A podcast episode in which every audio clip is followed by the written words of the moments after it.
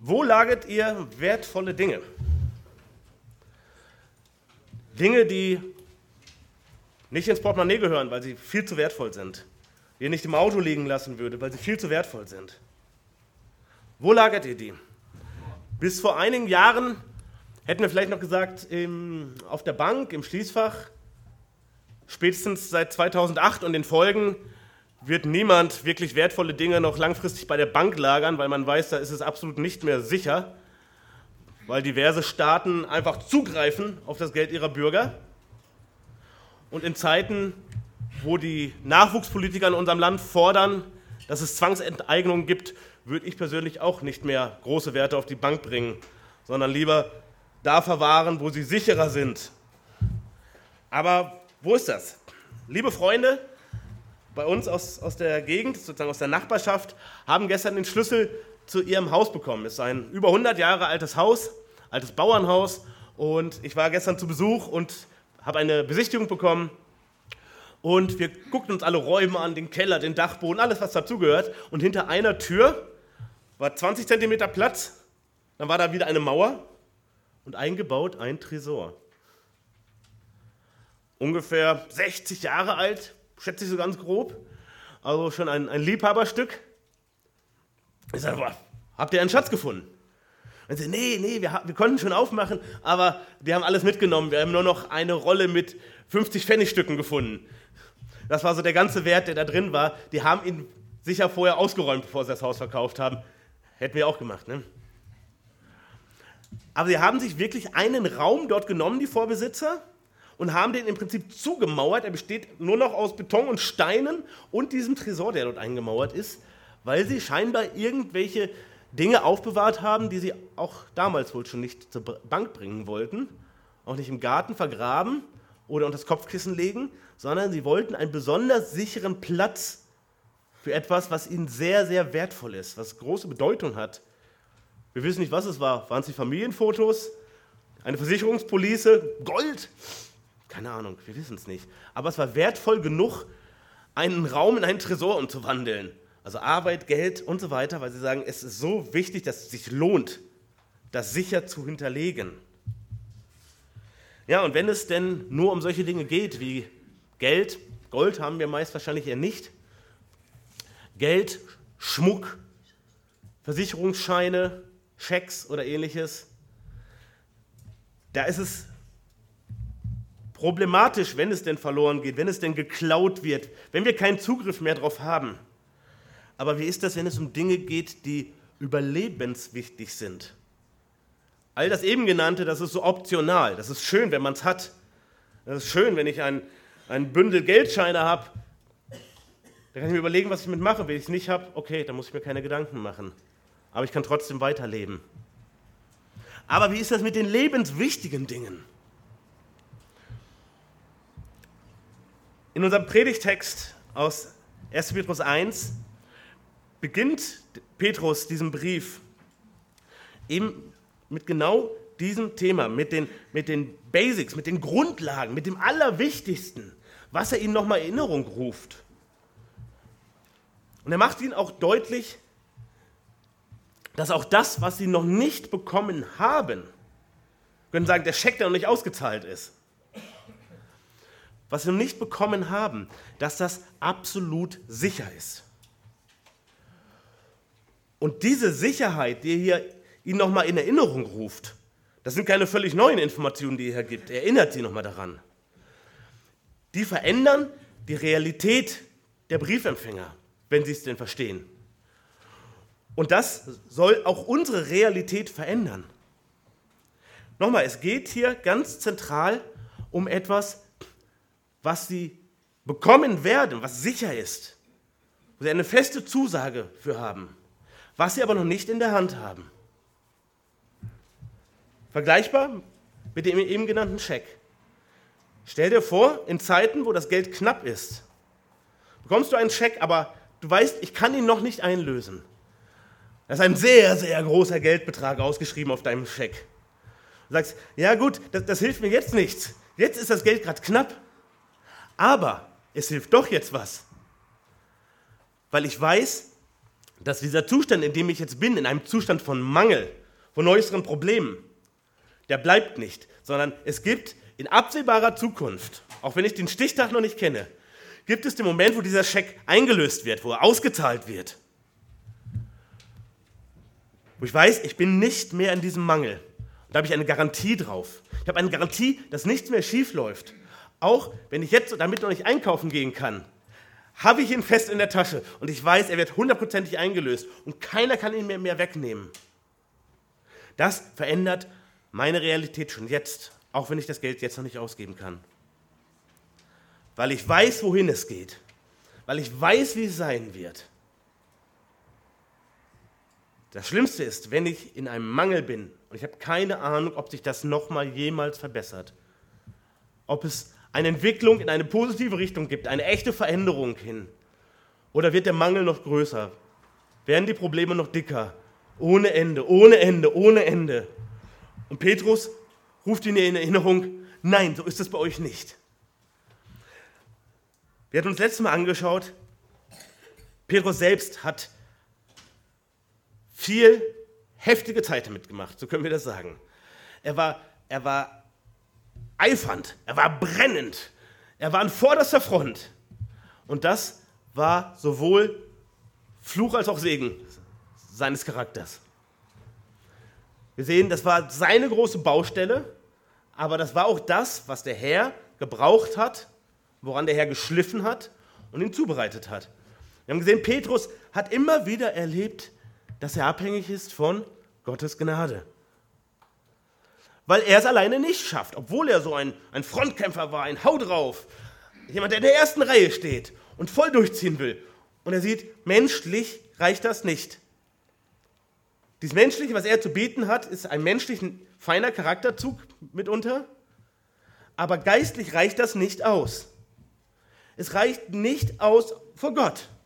Und so erfährt er immer wieder Gottes Gnade, dass Gott sagt trotzdem, obwohl du so ein Hitzkopf bist, obwohl du wieder nicht zugehört hast, obwohl du wieder menschlich und nicht göttlich gedacht hast und bewertet hast, trotzdem halte ich an dir fest und trotzdem bekommst du sogar große Verantwortung und trotzdem rette ich dich heraus aus deiner ganz persönlichen Verlorenheit und will dich für große Dinge gebrauchen, aber nicht, weil du so ein großer Held bist, sondern trotzdem, obwohl du so ein Problemkind bist, trotzdem. Und das ist das große Thema auch dieses Briefes. Gottes trotzdem. Oder wir nennen es Gottes Gnade. Gottes Gnade. Und er schreibt an Menschen, das haben wir uns letztes Mal auch angeschaut, die verstreut sind, die zum Großteil Judenchristen sind, die als Juden schon isoliert waren, weil sie nicht zu Hause waren in Israel, sondern in der heutigen Türkei, zerstreut in verschiedenen Regionen und Städten. Und die zum anderen doppelt isoliert waren, weil sie von der jüdischen Gemeinschaft, von der jüdischen Community abgespalten waren, weil sie jetzt ja zu der Sekte der Christen gehörten, wie das damals beurteilt wurde. Das heißt, wir waren doppelt abgespalten und bekamen Druck von der, von der Welt und von ihrem religiösen Hintergrund. Es war noch nicht die Zeit der großen Verfolgung. Aber es war schon sehr herausfordernd. Und sie erlebten, wie es, wie es war, in einem heidnischen Umfeld zu leben, mit, mit Götzendienst in krassester Art und Weise, mit, mit Unzucht. Sie erlebten, wie auf Gottes Ordnung gespuckt wurde im, im Leben ihrer Mitmenschen. Und sie lebten im krassen Kontrast dazu. Und damit machten sich nicht unbedingt viele Freunde. Und dann nochmal von ihren jüdischen Volksgenossen bekamen sie auch wieder Druck. Was verlasst ihr das Gesetz? Was verlasst ihr den Tempel? Was verlasst ihr die Vorväter? Was verlasst ihr das Erbe? Ihr gebt alles auf. Nur für diesen Jesus und der ist doch tot. Viel Druck von außen. Wahrscheinlich noch eine ganze Ecke mehr Druck, als wir heute erleben. Obwohl die äußeren Bedingungen sicher nicht freundlicher sind heutzutage. Aber wir leben immer noch ein Stück in der Komfortzone, in dieser Wohlfühloase, aber das wird nicht bleiben. Wir steuern zu auf die gleiche Situation wie diese Briefempfänger, dass der Druck größer wird, dass es ungemütlicher wird und deshalb spricht dieser Brief und auch gerade dieser Anfang so hinein in unsere Situation der Gegenwart und der Zukunft. Und Petrus erinnert sie, ihr hat etwas so Wertvolles. Manches davon habt ihr schon sozusagen in den Händen. Es ist schon aktiv in eurem Leben. Es ist schon, schon Fakt und ihr erlebt es. Und anderes, darauf wartet ihr, aber ihr habt die hundertprozentige Zusage, ihr bekommt es auch. Es ist nicht ein, ja, vielleicht gucken wir mal, wie es wird, sondern es ist eine feste Zusage, wie ein verbindlicher Vertrag, der aber einseitig geschlossen wurde, aber zu ihren Gunsten. Und daran erinnert sie, er sich jetzt als erstes. Und er spricht nochmal hinein in eine Zeit von Anfechtung, von Drangsal, von Prüfung. In eine Zeit, wo sie viel Ungemütliches erleben, um es mal vorsichtig auszudrücken. Wir werden die Verse 3 bis 7 heute studieren. Und unser erster Punkt ist erstens die lebendige Hoffnung.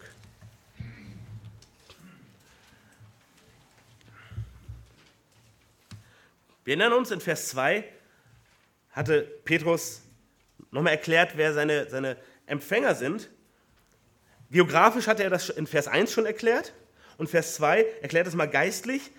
Seine Empfänger sind diejenigen, die auserwählt sind, gemäß der Vorsehung Gottes, des Vaters, in der Heiligung des Geistes, zum Gehorsam und zur Besprengung mit dem Blut Jesu Christi. Gnade und Friede werde euch mehr und mehr zuteil. Wir haben gesehen, da ist der dreieinige Gott schon in diesem einen Vers vertreten Gott der Vater, der Geist und Jesus Christus und sein Blut. Und was wünscht er ihnen? Gnade und Friede werden euch mehr und mehr zuteil. Er meint damit nicht, ihr braucht jetzt eine, eine spezielle Zusatzsalbung, sondern ihr braucht ein geschärftes Bewusstsein für die Gnade und den Frieden, den Gott gibt. Das ist schon da. Jetzt nicht, es muss irgendwie noch ein bisschen mehr dazugegossen werden, weil Gott nicht genug gegeben hat. Ich wünsche euch, dass Gott euch mehr reingießt. Nein, sondern dass ihr es besser versteht, dass es Realität in eurem Denken ist. Dass ihr nicht im Alltagsprogramm seid. Dass ihr nicht die erste Liebe vernachlässigt.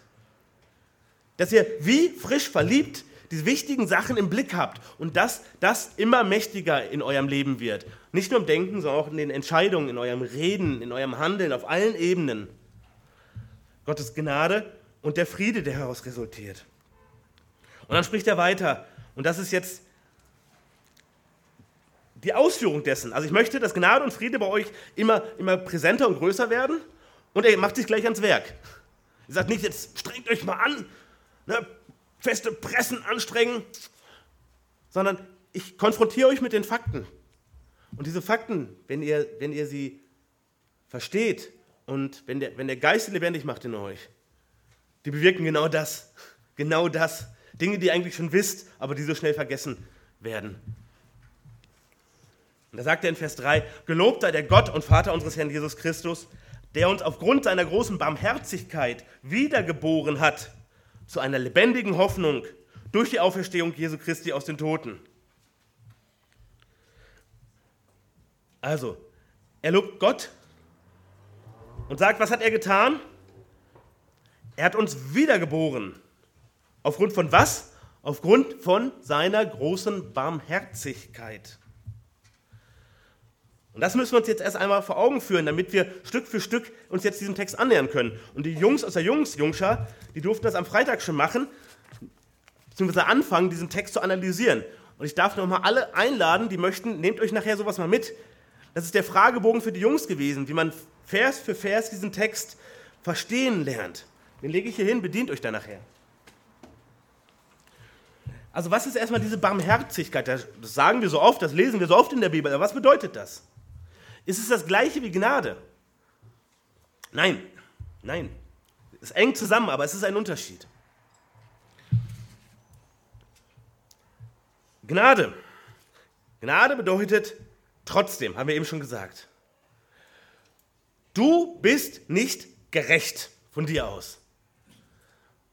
Und aus Gottes Gnade wirst du trotzdem gerecht gesprochen. Du hast es dir nicht verdient, du hast ja eher das Gegenteil verdient. Und Gott sagt trotzdem, trotzdem. Du konntest nicht das leisten, du hast nicht das gebracht, du hast nicht so gelebt, nicht gedacht. Es hat nicht gereicht. Und trotzdem darfst du mein Kind werden. Trotzdem gebe ich mein Liebstes für dich, beziehungsweise ich habe es schon gegeben. Für dich. Und du darfst es in Anspruch nehmen. Das ist, das ist Gnade. Und was ist Barmherzigkeit? Barmherzigkeit bedeutet, Gott handelt für solche, die unfähig sind. Wir waren einmal unwillig und deshalb brauchen wir die Gnade. Aber wir waren auch unfähig. Wir waren nicht fähig, Frieden mit Gott zu bekommen. Waren wir nicht. Wir müssen aufpassen, das können wir nicht gegeneinander ausspielen. Es gilt eben nicht, dass er sagt, naja, ich brauche die Barmherzigkeit, weil ich konnte ja nicht anders. Gott, ich trage doch keine Schuld. Ich kann ja gar nicht. Ich brauche ja Barmherzigkeit. Unfähig. Hm? Was soll ich da machen? Wie ein Kind, der sagt, oh, ich kann gar nicht gehorsam sein. Habe ich in der Bibel gelesen. Ihr dürft mich nicht tadeln oder strafen. Ich, ich kann doch gar nicht. Nee, stopp, stopp. Gott macht deutlich, dass wir selber diese Unfähigkeit befördern und unterstreichen. Es gefällt uns so. Wir können nicht und das finden wir auch gut. Das ist der normale Zustand, den wir vor der Bekehrung haben. Wir wollen überhaupt nicht und wir können aber auch nicht. Wir können noch nicht mal wollen. Wow, wow. Also, wir brauchen Gnade und Barmherzigkeit. Aber Barmherzigkeit ist das, was er hier betont.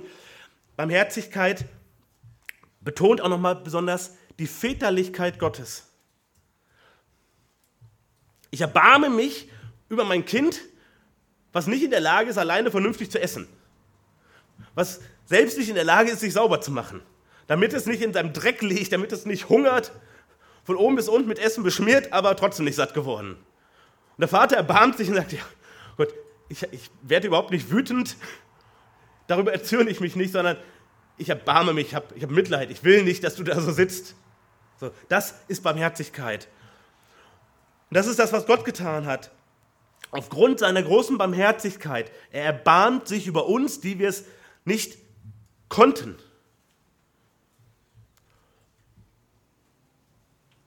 Und er zeugt uns, könnten wir hier auch übersetzen. Also wiedergeboren oder hat uns gezeugt. Und da sehen wir, da brauchten wir Barmherzigkeit, weil weder geboren werden noch gezeugt werden, können wir irgendetwas zu beitragen, richtig? Also keiner von uns kann sagen, naja, also meine Eltern haben mich ja schon ganz gut auf die Welt gebracht, aber mein Anteil daran war auch nicht schlecht. Das ist lächerlich, das ist realitätsfern. Und Gott schenkt uns ein neues Leben, die Wiedergeburt, die in Johannes 3 ja so ausführlich erklärt wird, dem Nikodemus und uns auch, die nötig ist, die können wir nicht selber vollziehen. Da waren wir absolut unfähig zu, in jeglicher Hinsicht. Das konnten wir nicht leisten. Und Gott erbarmt sich und er sorgt dafür, dass wir ein neues Leben bekommen, dass wir eine neue Kreatur werden, wie wir es eben in dem, in dem Leitvers gehört haben. Und wozu hat er uns wiedergeboren? Also, aufgrund von was ist klar, aufgrund der Barmherzigkeit. Und zu was? Oder wozu hat er uns wiedergeboren? Zu einer lebendigen Hoffnung.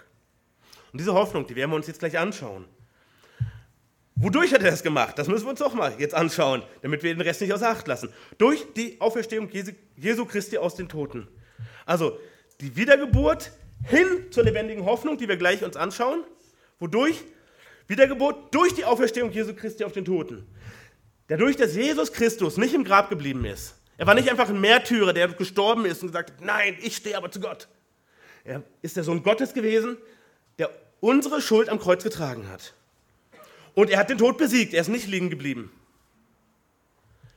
Er ist wieder auferstanden, das ist Ostern. Und deshalb können wir neues Leben haben. Deshalb kann unser altes Leben begraben werden, beerdigt werden und ein neues ist da, was Gott uns schenkt. Und ganz im Zentrum hier steht diese lebendige Hoffnung. Und nochmal, wir erinnern uns, das große Thema dieses Briefes ist Gnade und das wird hier sehr, sehr deutlich.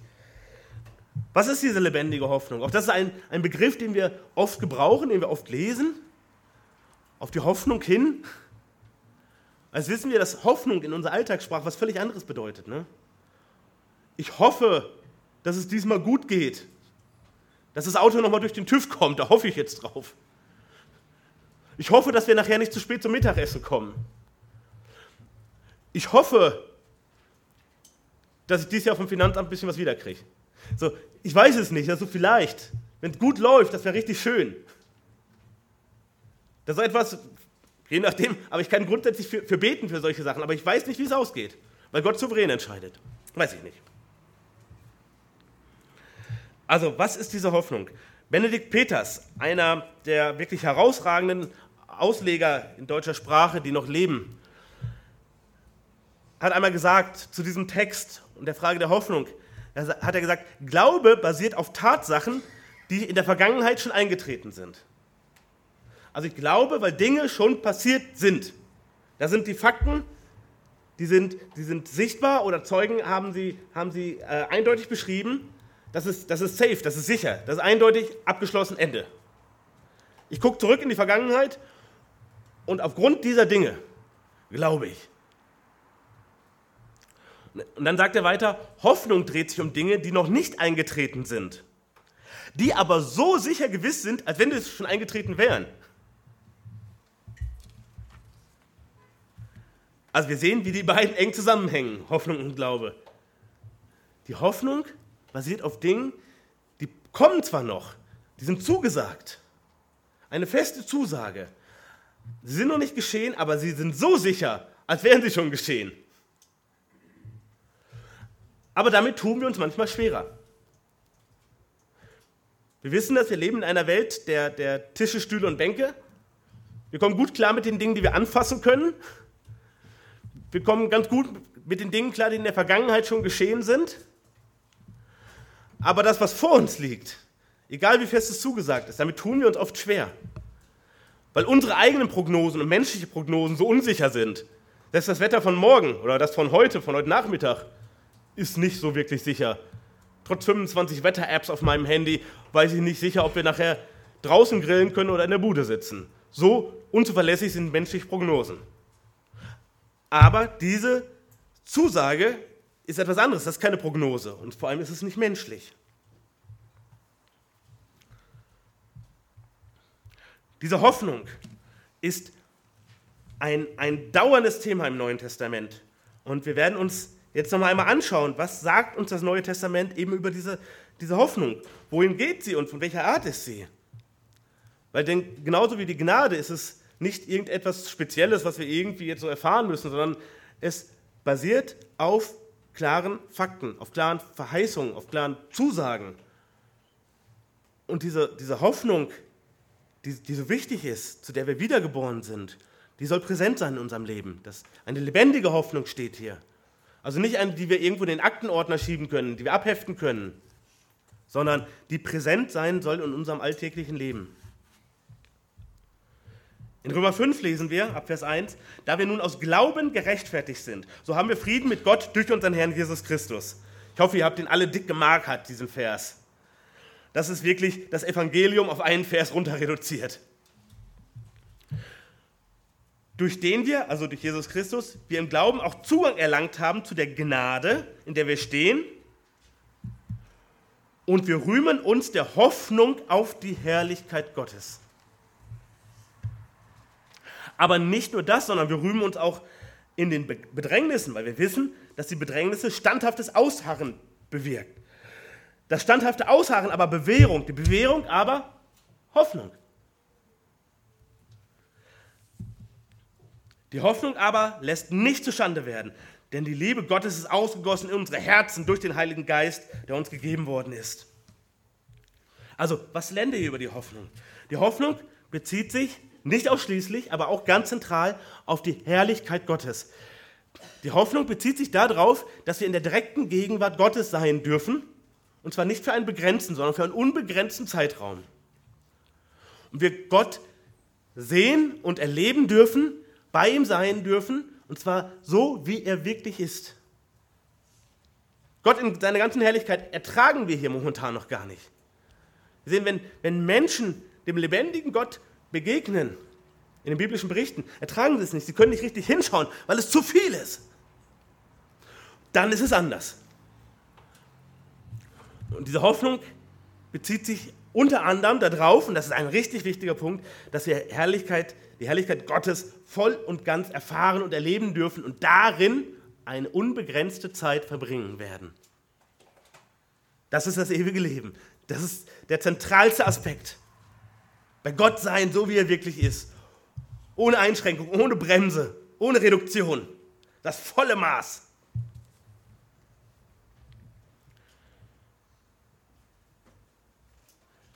Und dann spricht äh, der Paulus hier im Römerbrief von den Bedrängnissen, um die es bei uns auch gleich noch geht. Das ist der gleiche Themenzusammenhang. Also Bedrängnisse, Drangsal, Prüfungen. Das werden wir nachher nochmal weiter erläutern. Er sagt aber, diese Bedrängnisse, diese Drangsal, die bewirkt, dass wir standhaft werden. Standhaftes Ausharren, das heißt standhaft in Geduld. Dass wir es ertragen, dass wir eben nicht das lockere Leben haben, sondern dass wir durchgeschüttelt werden, dass wir herausgefordert werden, dass es Probleme gibt, dass wir angegriffen werden. Und das sorgt dafür, dass wir standhaft werden und geduldig. Und das, diese standhafte Geduld, bewirkt Bewährung.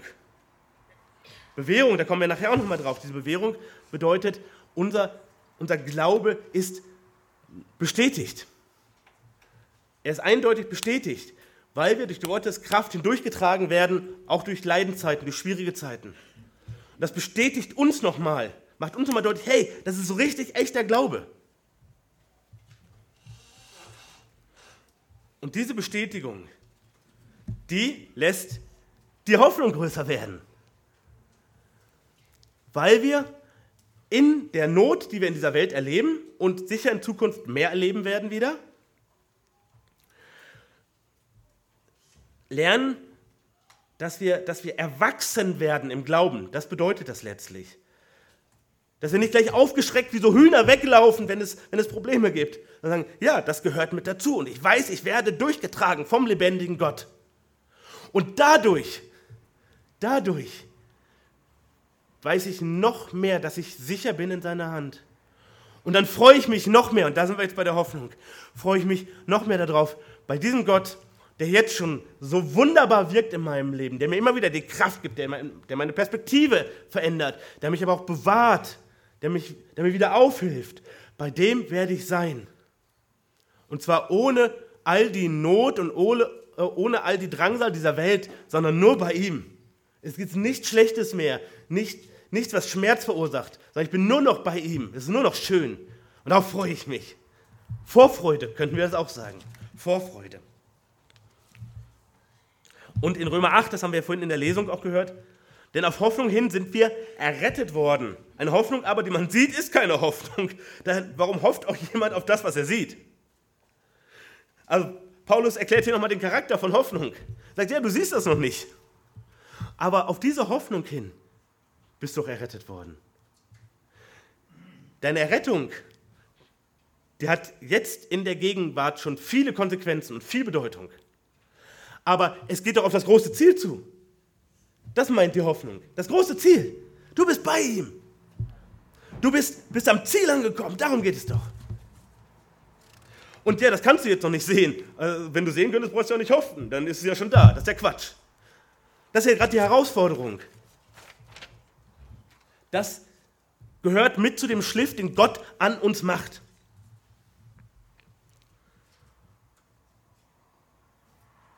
In Titus 3, wir haben das vor einiger Zeit studiert in unserer Titus-Reihe. Titus 3, Vers 4 steht geschrieben, als aber die Freundlichkeit und Menschenliebe Gottes, unseres Retters, erschien, da hat er uns, nicht um der Werke der Gerechtigkeit willen, die wir getan hätten, sondern aufgrund seiner Barmherzigkeit, da haben wir sie wieder, errettet durch das Bad der Wiedergeburt und durch die Erneuerung des Heiligen Geistes, den er überreichlich über uns ausgegossen hat durch Jesus Christus, unseren Retter. Wozu? Damit wir durch seine Gnade gerechtfertigt der Hoffnung gemäß Erben des ewigen Lebens würden. Also diese Hoffnung bezieht sich zum einen darauf, dass wir Gottes Herrlichkeit voll und ganz erleben dürfen und Anteil daran haben dürfen. Aber sie bezieht sich ganz stark, und da legt Petrus auch den, den Schwerpunkt darauf, dass wir Erben werden. Und das ist unser zweiter Punkt. Zweitens, himmlisches Erbe.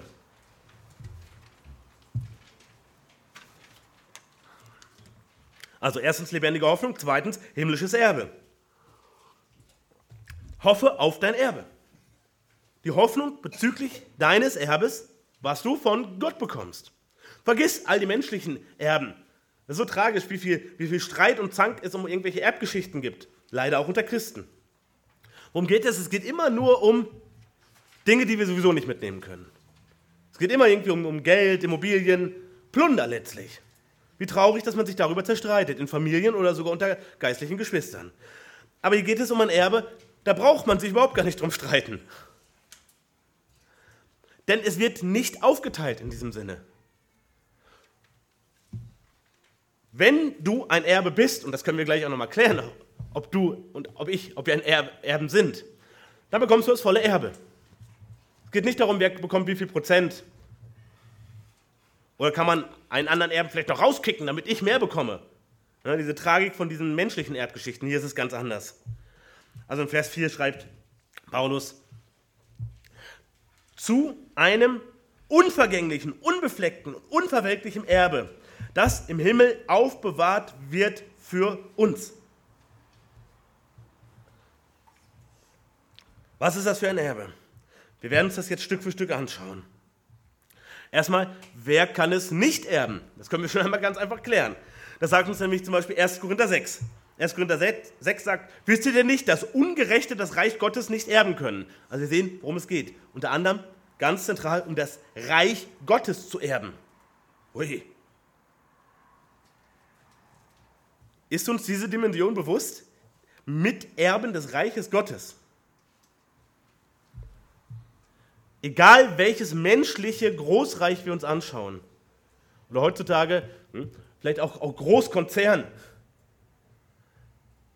welchen Reichtum, welche Macht haben die, welchen Einfluss haben die? Alles lächerliche Kinkerlitzchen im Vergleich zu Gottes Reich, das nämlich kein Ende hat, das keine Begrenzung hat, in dem es keinen Betrug gibt, keine Korruption, kein Filz, keine Mauschelei, was unendlich und herrlich ist. Und darum geht es. Und nochmal, was sagt der Paulus in 1. Korinther 6? Ungerechte werden das Reich Gottes nicht erben. Und dann sagt er noch weiter, irrt euch nicht, weder Unzüchtige noch Götzendiener, weder Ehebrecher noch Weichlinge, noch Knabenschänder, weder Diebe noch Habsüchtige noch Trunkenbolde, noch Lästerer noch Räuber werden das Reich Gottes erben. Was sagt er damit? Sagt er, ja, beruhigt euch mal alle, die im Knast sitzen, ne? oder am Rand der Gesellschaft, die können das nicht erben, das ist ja eindeutig. Ne? Wenn du ein anständiger Mensch bist, nein. Er sagt damit, du von dir aus, du bist ein Dieb. Du bist ein Habsüchtiger, du bist ein Trunkenbold. Du bist ein Lästerer und ein Räuber. Du bist ein Ehebrecher. Du bist ein Knabenschänder oder ein Weichling. Er meint uns alle. Vielleicht sagst du, das trifft nicht alles auf mich zu. Nee, das braucht auch nicht. Er sagt, wenn Sünde die Macht in deinem Leben ist, deine Identität hängt mit deiner Sünde zusammen. Das ist der Normalfall für jeden Menschen. Dann kannst du das Reich Gottes nicht erben. Das ist mit Normalfall, kannst du vergessen. Nichts mit Gottes Reich erben. Und in Kapitel 15 des gleichen Briefes, Vers 50, sagt er, das aber sage ich, Brüder, dass Fleisch und Blut das Reich Gottes nicht erben können. Auch erbt das Verwesliche nicht das Unverwesliche. Oder die Unverweslichkeit. Genau.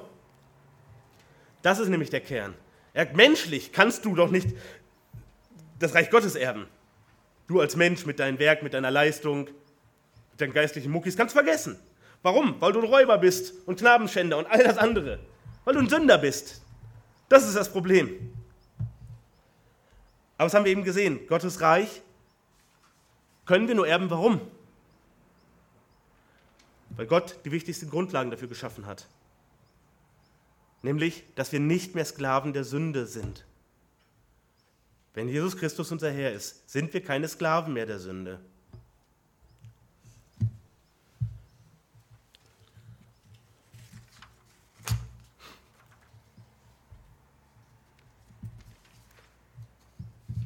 In Römer 8, ab Vers 16 lesen wir, der Geist selbst gibt Zeugnis zusammen mit unserem Geist, dass wir Kinder Gottes sind. Nochmal, wenn Jesus dein Herr ist, bist du ein Kind Gottes. Warum? Weil wir einen Geist der Sohnschaft empfangen haben, lesen wir dort im Zusammenhang. Und das heißt, der Begriff, weil, wenn Jesus dein Herr ist, wenn du ein neues Leben hast, dann hat Gott dich adoptiert. Das ist der Begriff, der dort steht. Rechtsgültig adoptiert, in seine Familie hinein adoptiert. Das bezieht sich auf etwas, was in der römischen Gesellschaft ähm, ähm, äh, Rechtsrealität war. Und das war nicht wieder aufzuheben.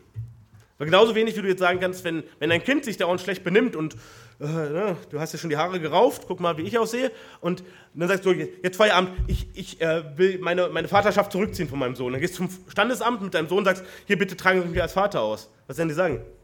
Geht nicht. Sorry, sorry, du, du tickst doch nicht mehr ganz richtig. Das geht überhaupt nicht. Das ist nicht möglich. Das gibt es im Rechtsrahmen überhaupt nicht. Und genauso ist diese Adoption, die hier beschrieben ist mit diesem Begriff Geist der Sohnschaft. Also Gott sagt ja ohne Rückfahrkarte. Also ohne, ohne Rückgaberecht sozusagen. Aber das bestimmt er selber. Ich will das ohne Rückgaberecht. Adoptiere ich jeden, der sich auf meinen Sohn beruft und sein stellvertretendes Opfer in Anspruch nimmt.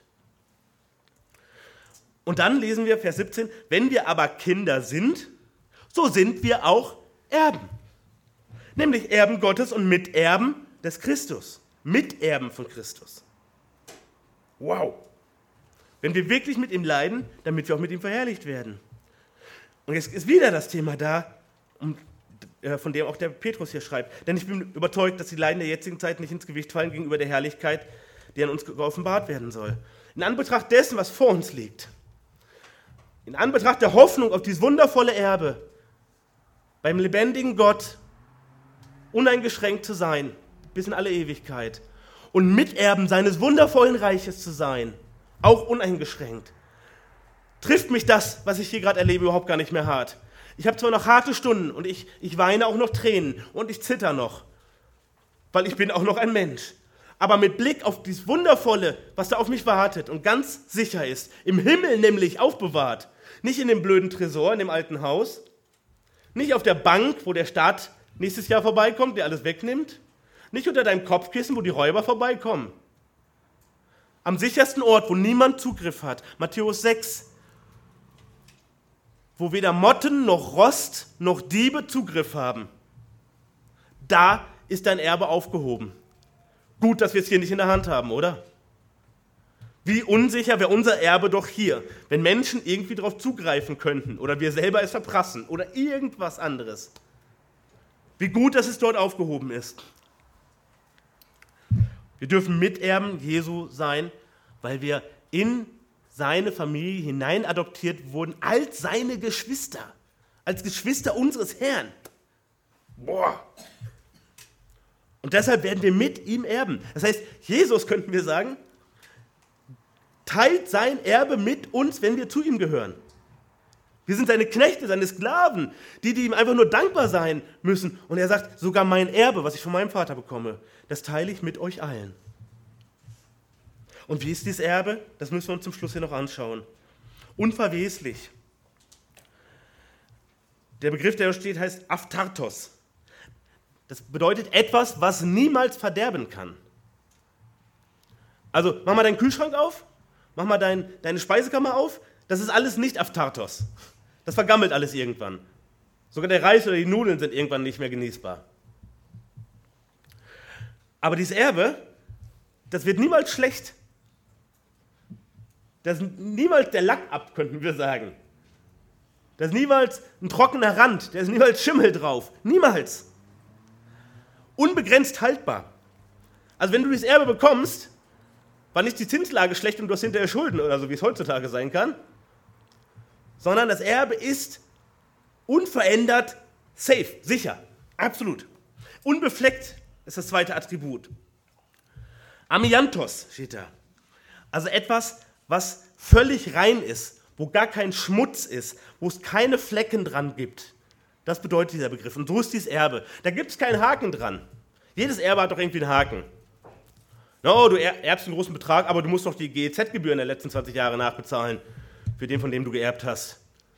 Oder unter dem Haus, was du geerbt hast, ist die alte Giftmülldeponie oder so. Oh, wo ist der Haken? fragt man bei einem menschlichen Erbe.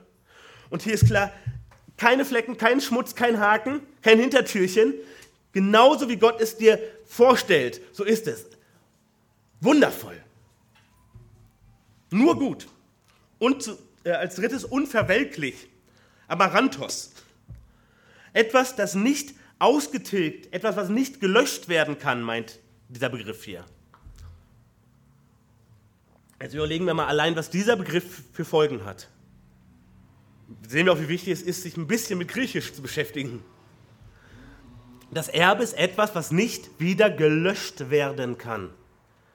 Welche Bedeutung hat das jetzt für dein Glaubensleben? Überleg mal. Wenn du weißt, dieses Erbe bei Gott zu sein und Miterbe deines Herrn Jesus Christus zu sein, das kann nicht mehr ausgelöscht werden, wenn es einmal zugesagt ist.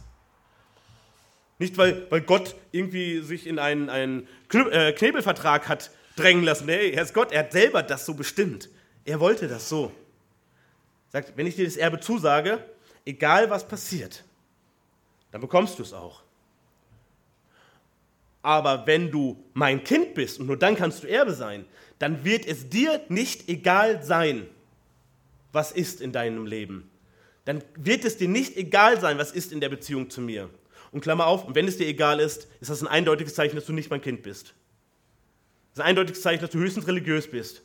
Du sagst, ja, ich kann leben, wie ich will, ich kann machen, was ich will.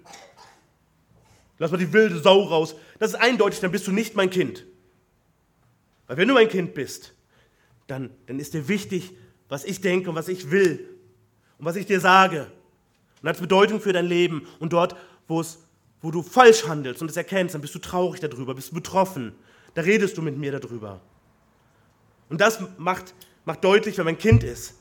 Und wer mein Kind ist, nochmal, der ist auch Erbe. Und dieses Erbe nochmal ist unverwelklich, das kann nicht mehr gelöscht werden. Das ist safe. Ganz, ganz sicher. Überlegt mal, unser Guthaben auf der Bank, was wir hier auf der Welt haben, besteht zum Großteil nur noch aus Computerinformationen. Das Geld gibt es gar nicht zum großen Teil, was in der Welt rumgeschickt wird. Das ist nur noch digital. Wie leicht kann das gelöscht werden? Wie leicht kann das wirklich gelöscht werden? Wenn es auf Papier ist, kann man es abbrennen, wegschmeißen, schreddern. Weg ist es. Aber es sind nur noch Datenkolonnen.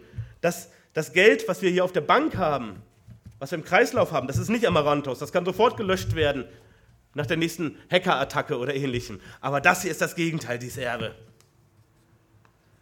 Nochmal, es kann niemals schlecht werden, es ist kein Qualitätsverlust, bis wir es bekommen, überhaupt nicht.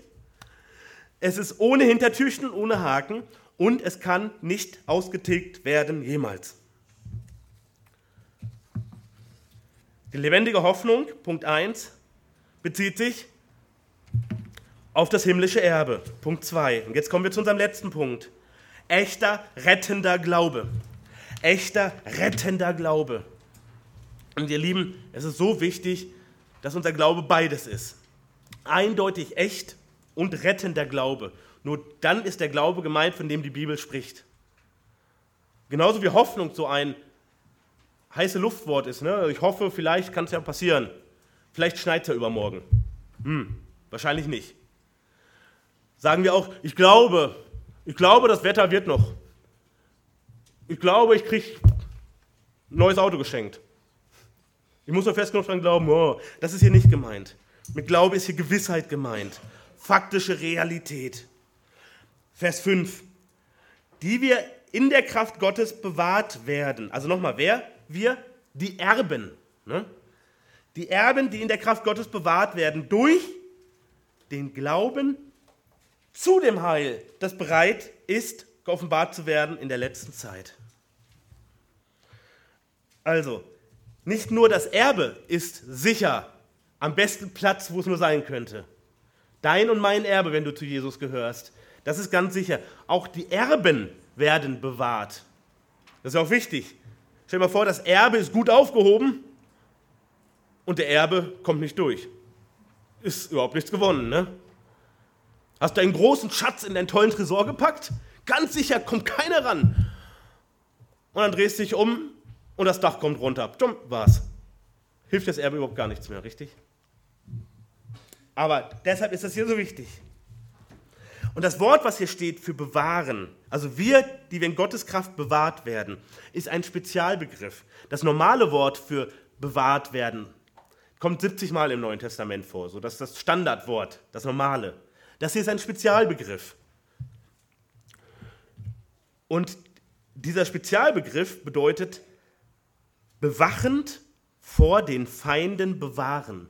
Bewachend vor den Feinden bewahren.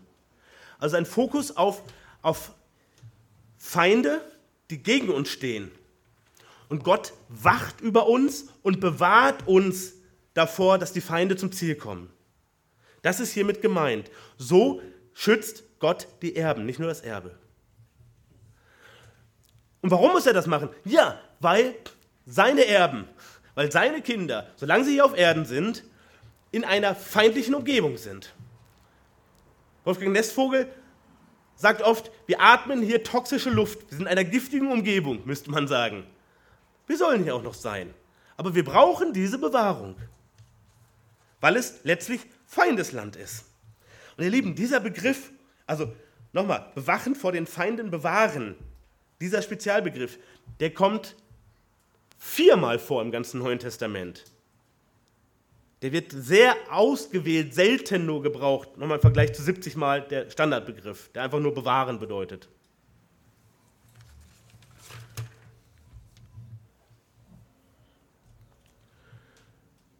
Und der Fokus hier, diese Bewahrung, ist durch den Glauben zum Heil. Wir können sagen zur Rettung. Also der Glaube bewirkt die Rettung, haben wir eben schon gelesen. Und wir werden bewahrt durch den Glauben in Gottes Kraft vor den Feinden. Und dieser Glaube ist das Entscheidende. Ohne diesen Glauben haben wir nämlich keine Hoffnung. Ohne diesen Glauben können wir auch keine Erben sein, nicht Erben Gottes zumindest. Der Glaube ist die Basis für alles Weitere. Und dieser Glaube bewirkt, dass Gott auf uns aufpasst. Er rettet uns, das ist das Entscheidendste. Er holt uns heraus aus unserer Verlorenheit. Aber er passt auch auf uns auf. In Römer 3 lesen wir, gleich nach dieser Vorstellung des natürlichen Menschen. Ne, keiner ist gerecht, keiner fragt nach Gott, keiner taugt irgendwas von sich aus, steht da. Richtig, richtig harte Diagnose, die Gott uns hier gibt. Für unser natürliches Sein, für unser Ego. Und gleich danach schreibt er, jetzt aber ist außerhalb des Gesetzes, Vers 21, die Gerechtigkeit Gottes offenbar gemacht worden, die von dem Gesetz und den Propheten bezeugt wird. Nämlich die Gerechtigkeit Gottes durch den Glauben an Jesus Christus, die zu allen und auf alle kommt, die glauben.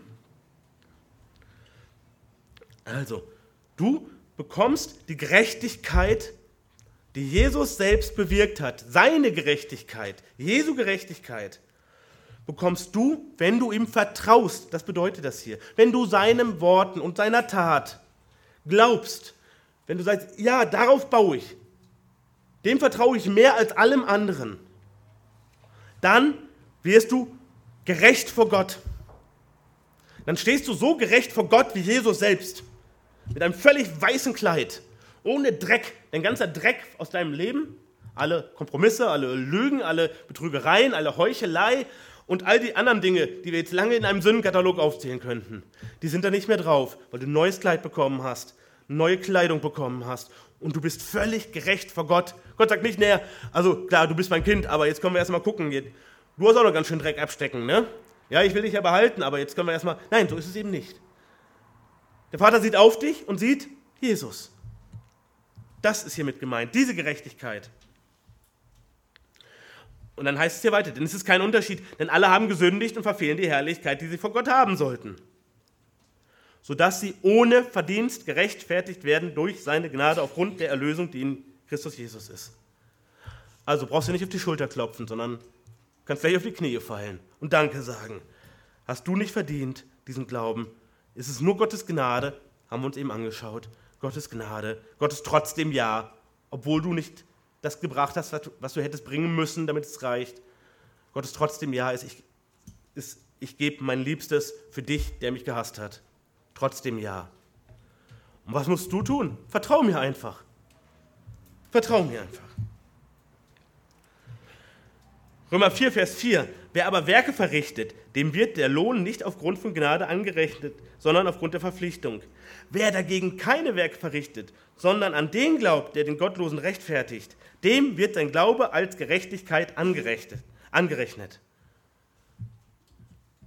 Also, du glaubst an den, der dich rechtfertigt. Und dadurch wirst du gerechtfertigt. Du baust auf Jesus. Und dadurch bekommst du diesen Glauben. Und nochmal, der Glaube der Grundlage für die Hoffnung auf dein Erbe ist. Und wir wissen, woher der Glaube kommt. Gott schenkt ihn. Und welches Medium gebraucht er? Dieser berühmte Vers Römer 10, Vers 17. Demnach kommt der Glaube aus der Verkündigung, die Verkündigung aber durch Gottes Wort. Gott spricht mit seinem Wort in das Leben von Menschen und zeigt ihnen ihre Lage auf und zeigt ihnen auch die Lösung auf. Und dann geht es darum, ob du sagst, ja, ich hab's nötig. Ich hab's so dringend nötig. Und der Petrus spricht hier noch weiter, diese letzten beiden Verse, die müssen wir uns noch anschauen. Denn erst dann verstehen wir diesen Abschnitt wirklich. Dann werdet ihr euch jubelnd freuen, die ihr jetzt eine kurze Zeit, wenn es sein muss, traurig seid in mancherlei Anfechtungen, damit die Bewährung eures Glaubens, der viel kostbarer ist als das vergängliche Gold, das doch durchs Feuer erprobt wird, Lob, Ehre und Herrlichkeit zur Folge habe bei der Offenbarung Jesu Christi. Was ist hier mit den Anfechtungen? Er sagt, mit Blick auf, auf das, auf diese Bewahrung, die Gott euch gibt, mit Blick auf die Hoffnung, auf das Erbe, könnt ihr euch jetzt schon jubelnd freuen, obwohl ihr in Anfechtung seid. Anfechtung bedeutet, wenn wir es anders übersetzen, Prüfung. Also etwas, wo wir hindurch müssen. Nicht etwas, wo es schiefgelaufen ist oder Gott nicht so gut hingeguckt hat. So ist Gott nicht. Sondern etwas, wonach, äh, wo wir durch sollen nach seinem Plan. Schwere Zeiten, schwierige Zeiten, Herausforderungen, durchgeschüttelt werden. Menschlich nicht wissen, wie es weitergeht, auch manchmal. Diese Anfechtungen führen uns wohin? In Gottes Hände. So wie der Petrus eskapieren musste, ich bin zwar so ein Haut drauf und ein Frontkämpfer und Schwert raus und ich will mit dir sterben, aber ich fahre es vor die Wand, wenn es geistlich ist. Es reicht nicht aus, was ich zu bieten habe. Und das müssen wir auch noch immer weiter kapieren, auch nach unserer Wiedergeburt, weil wir noch auf Erden sind und noch in der Heiligung wachsen.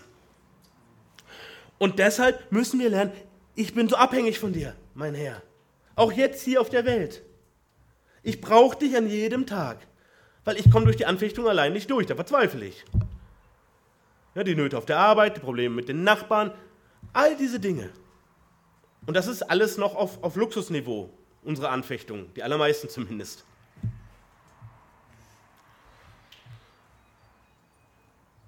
Und der Petrus sagt, diese Prüfungen, durch die wir durch müssen, die beweisen uns, nicht Gott, der weiß das schon, die beweisen uns, dass unser Glaube echt ist. Die bestätigen uns, dass das echter Glaube ist, dass das nicht eine Einbildung ist, dass wir nicht ein bisschen religiös sind oder so sondern dass es echter, lebendiger Glaube ist, der gewirkt ist durch Gott. Denn er bringt uns auch hindurch durch diese Prüfung. Und Prüfungen sind uns verheißen. Nicht Wohlstand ist uns verheißen, nicht ewige Gesundheit ist uns hier verheißen, das ist alles Quatsch. Aber nicht nur, aber Anfechtungen, die sind uns schon verheißen.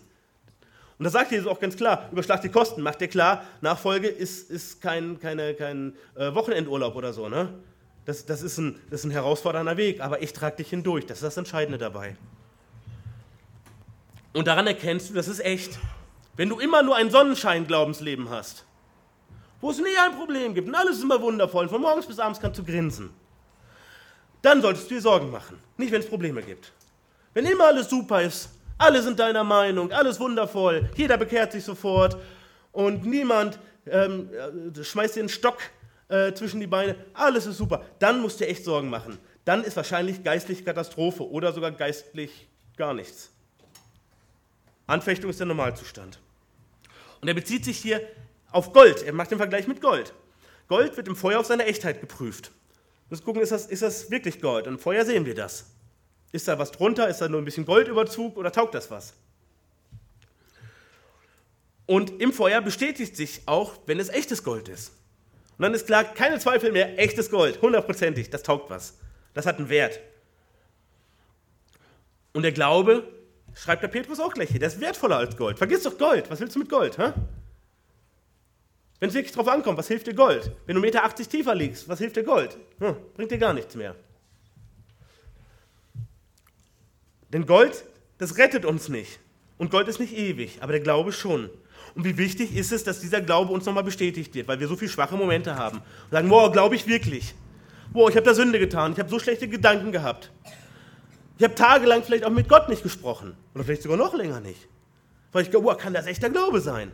Sagst ja, okay, du, du hast ein, ein echtes Problem in deinem Glaubensleben. Ja, das ist richtig. Aber in diesen Anfechtungen wird dein Glaube bestätigt. Und Gott hat ausschließlich Problemkinder. Ausschließlich Problemkinder. Es ist nicht egal, wie wir leben. Gott lässt nicht fünf Grade sein, das haben wir eben gehört. Und aus den Prüfungen bekommen wir nicht nur die Bestätigung, dass unser Glaube echt ist, sondern wir bekommen dadurch, dass wir das durchlebt haben, Lob, Ehre und Herrlichkeit. Wir bekommen Lohn. Das ist Wahnsinn, oder? Lohn, obwohl wir weder den Glauben geleistet haben, noch die Prüfung und auch nicht das Bestehen der Prüfung.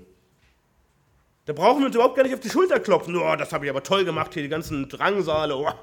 Da kann Gott aber auch echt glücklich sein, dass ich zu, seiner Familie gehöre. Nein, da hast du geistig noch nichts verstanden. Alles kommt von ihm. Und dann sind wir durchgekommen. Er hat uns durchgebracht, er hat das alles möglich gemacht überhaupt erst. Und dann sagt er, jetzt bekommst du noch Lohn. Sagt, äh, wie? Du bekommst Lohn. Aber ich habe eigentlich gar nichts anzubieten als Lohn, aber du müsstest doch Lohn kriegen. Er sagt, ja, aber dadurch, dass du für mich gelitten hast, dass du durch diese schweren Zeiten gegangen bist, dadurch hast du mich geehrt, dass du dich auf mich geworfen hast.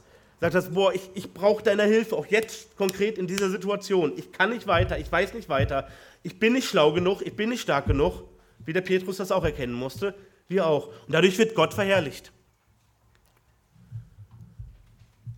Und er sagt, dadurch, dass ich dich hab gehen lassen durch diese schweren Zeiten, ist meine Ehre größer geworden. Nicht, weil ich gerne meine Kinder leiden sehe, aber weil du dadurch erwachsen geworden bist und weil du dadurch ein Zeugnis sein konntest und weil du immer mehr gewachsen bist in Beziehung zu mir. Und das hat Ehre und Freude bei mir bewirkt. Und jetzt bekommst du Lob und Ehre und Herrlichkeit von mir noch obendrauf zu allem anderen. Was für eine andere Perspektive, wenn wir in der Not stecken. Hm? Was für eine andere Perspektive, auch wenn wir heute durch die Not noch durch müssen. Nochmal, der Scheck, wir wissen, dass wir ihn einlösen können.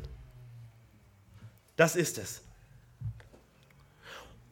Petrus sagt hier, wir sollen uns jubelnd freuen und darauf wollen wir jetzt noch einmal schauen. Dann ja, okay, das ist ein Trost, aber jubelnd freuen, das ist doch, das ist ein hoher Pegel, nicht wahr? Wenn du in echter Anfechtung, in echter Prüfung steckst, jubelnd dich zu freuen. Sagt ja, wir werden auch eine Zeit traurig sein, ja, das, das ist wahr. Deshalb ist das auch keine Sünde, wenn wir, wenn wir auch ein Stück menschlich, menschlich leiden. Also wenn wir, wenn wir traurig sind, wenn wir, wenn wir Tränen weinen, wir sagen, oh, ich weiß gar nicht, wie es weitergehen soll. Aber da sollten wir halt nicht stehen bleiben. Aber jubelnd freuen, das klingt schon nach ziemlich hoher Leistung, die erwartet wird, oder? Aber wir können uns jubelnd freuen, wenn wir uns der die Realität mehr bewusst machen. Und darum geht es Paulus ja auch gerade in diesem, äh, geht es Petrus ja gerade in diesem Abschnitt. Die Bibel nennt uns viele Gründe dafür, uns jubelnd zu freuen in Drangsalen und Bedrängnissen. Und wir werden das hier nachher, diese acht Punkte, die ich gefunden habe zumindest in der Bibel, wenn wir nochmal an die beiden Türen hängen, ihr könnt euch das gerne mal abfotografieren, wenn das, wenn das eine Ermutigung sein kann für euch. Ich möchte euch einmal vorstellen. Wir dürfen uns jubelnd freuen, weil wir uns geehrt fühlen dürfen, nämlich mit unseren Glaubensvorvätern und noch mehr mit unserem Herrn selbst Gemeinschaft zu haben. Denn wie hat unser Herr gelitten? Und wir haben auch unsere Vorväter im Glauben gelitten. In krasser Verfolgung, in krasser Herausforderung.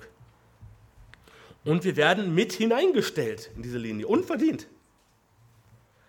Matthäus 5 zum Beispiel, Apostelgeschichte 5 finden wir das. Zweitens, wir freuen uns, weil wir in der Drangsal unserem Herrn ganz besonders nahe sind. 2 Timotheus 4,17 zum Beispiel macht das deutlich.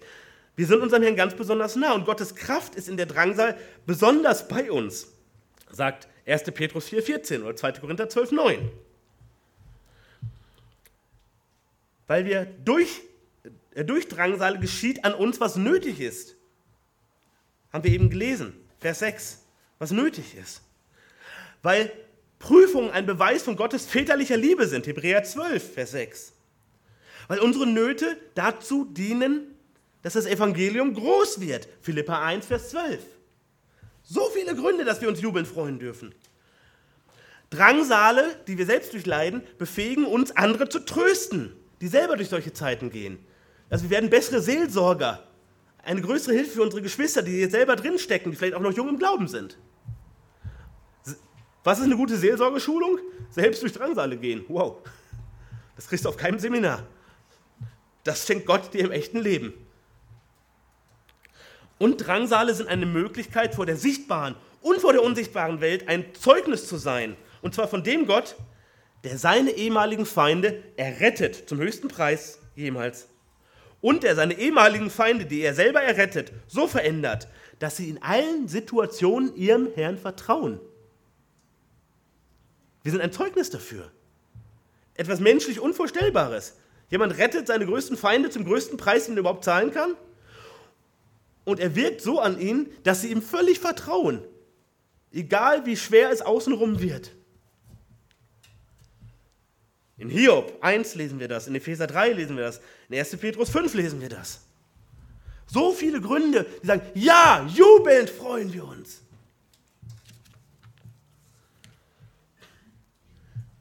Unsere lebendige Hoffnung auf unser himmlisches Erbe basiert auf dem echten und dem rettenden Glauben. Und das alles Entscheidende ist nun, nochmal, wie sicher ist das alles? Weil wenn das nicht sicher ist, dann ist das ja alles nur Selbstbetrug. Das ist nur Küchenpsychologie, was wir hier machen. Oder Kirchenpsychologie. Und das wollen wir nicht. Wir wollen jetzt ganz zum Schluss noch einmal die Fakten mit den wichtigen Details klären aus unserem Predigtext. Schauen wir noch einmal drauf. Wie sicher ist das Ganze? Neues Leben, Wiedergeburt, Rettung, echter Glaube, Hoffnung, wirklich Erben, Miterben des Christus zu sein. Vers 3. Gott hat uns wiedergezeugt oder wiedergeboren. Wir hatten es eben schon erwähnt. Niemand kann sich selber zeugen. Niemand kann sich selbst gebären. Das hat auch Nikodemus gleich verstanden. Das geht nicht. Und ich kann nicht mal letztlich den Wunsch äußern. Kann ein Kind den Wunsch äußern, ey, ich möchte gezeugt werden? Nein. Nein, geht überhaupt nicht. Es kann hinterher nur dankbar sein dass es leben darf. Nochmal Vers 3. Nach seiner großen Barmherzigkeit. Wir wurden wiedergezeugt oder wiedergeboren, nicht weil wir eine bestimmte Eigenschaft hätten, sondern weil es Gottes Wesen entspricht, diese Barmherzigkeit. Weil es Gott ist, der so ist. Wozu? Zu einer lebendigen Hoffnung, auch Vers 3. Die Hoffnung befasst sich mit Dingen, die in der Zukunft liegen. Aber die sind unserem Zugriff völlig entzogen. Ne? Also in der Zukunft ist es unserem Zugriff entzogen. Und das heißt, es liegt völlig in Gottes Hand. Auch das liegt völlig in Gottes Hand. Nochmal Vers 3. Durch die Auferstehung Jesu Christi, durch das Werk eines anderen, unseres jetzigen Herrn, ist das von Gott bereitete Erbe sichergestellt worden. Vers 4. Zu einem Erbteil, also zu einem Erbe. Ein Erbe kann ich, hey, das kann ich nur empfangen.